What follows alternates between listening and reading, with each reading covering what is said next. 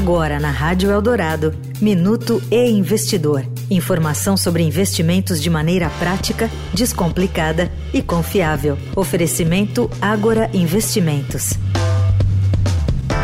O presidente Lula e o mandatário chinês Xi Jinping assinaram 15 acordos bilaterais no meio de abril, durante viagem do chefe do executivo brasileiro à China.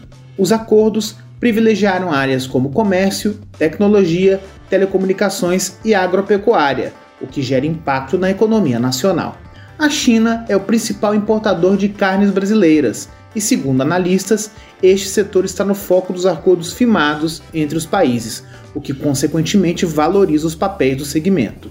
Para especialistas, a aproximação dos países por meio de acordos deve beneficiar outros setores exportadores brasileiros, como o de celulose, minério e energia.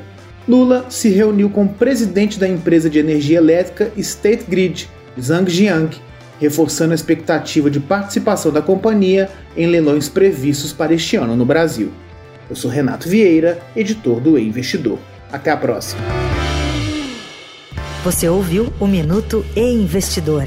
Informação confiável para investir bem. Oferecimento Agora Investimentos.